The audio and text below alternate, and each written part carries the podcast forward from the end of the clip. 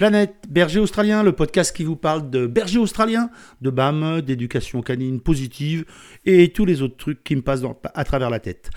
Euh, vous écoutez Patrick Offroy, Doggy Coach, et aujourd'hui on parle de clicker ou sabre laser, tu seras un Jedi mon fils.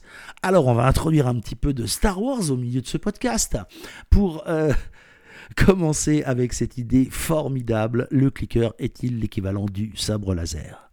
Le clicker training est un outil génialissime. Comme si vous avez la gentillesse de me lire ou de m'écouter, je le pratique depuis plus de 20 ans, 25 ans.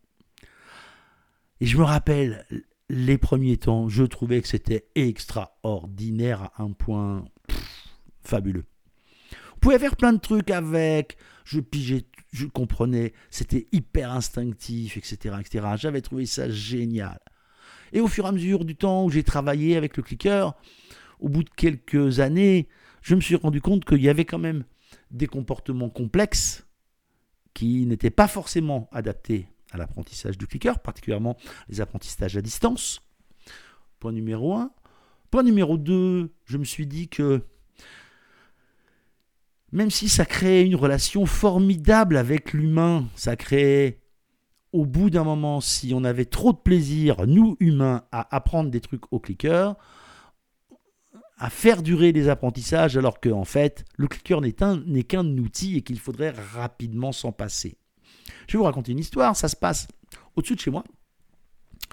J'organisais des balades collectives, euh, j'étais parmi les premiers dans le sud-ouest à en organiser.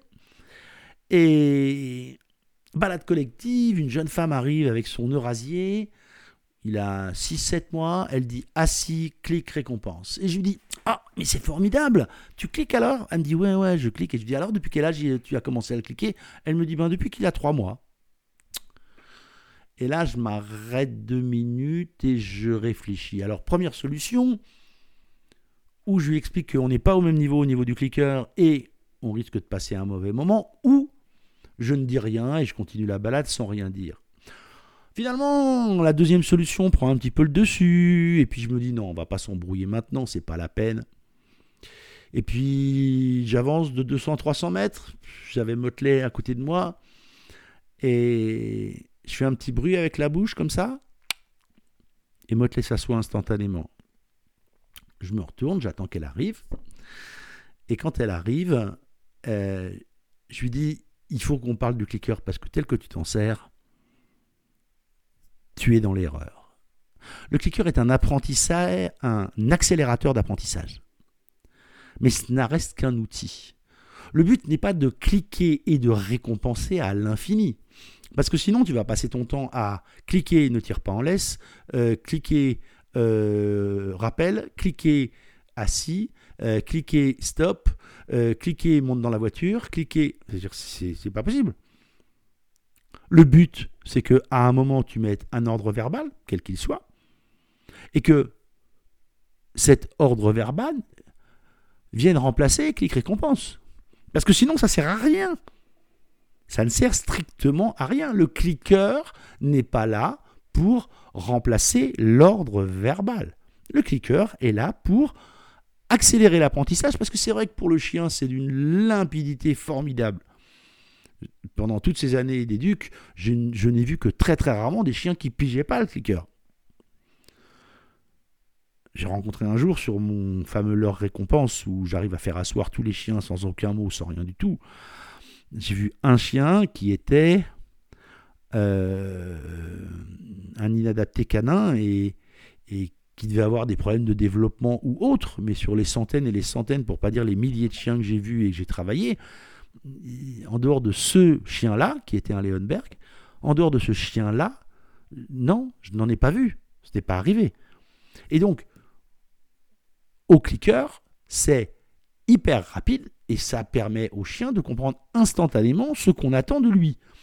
Mais le fait qu'il comprenne instantanément ce qu'on attend de lui ne veut pas dire qu'on ne doit pas transformer ça en un apprentissage construit où à terme on arrive à ce mot magique que j'adore, un ordre. Un ordre c'est n'importe où, n'importe quand, quelles que soient les circonstances. Là, vous avez un ordre.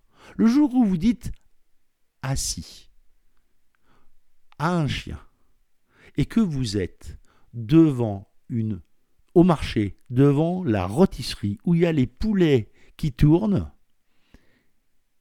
et qu'il vous regarde plutôt que de regarder les poulets, là vous êtes à peu près sûr que l'ordre est acquis.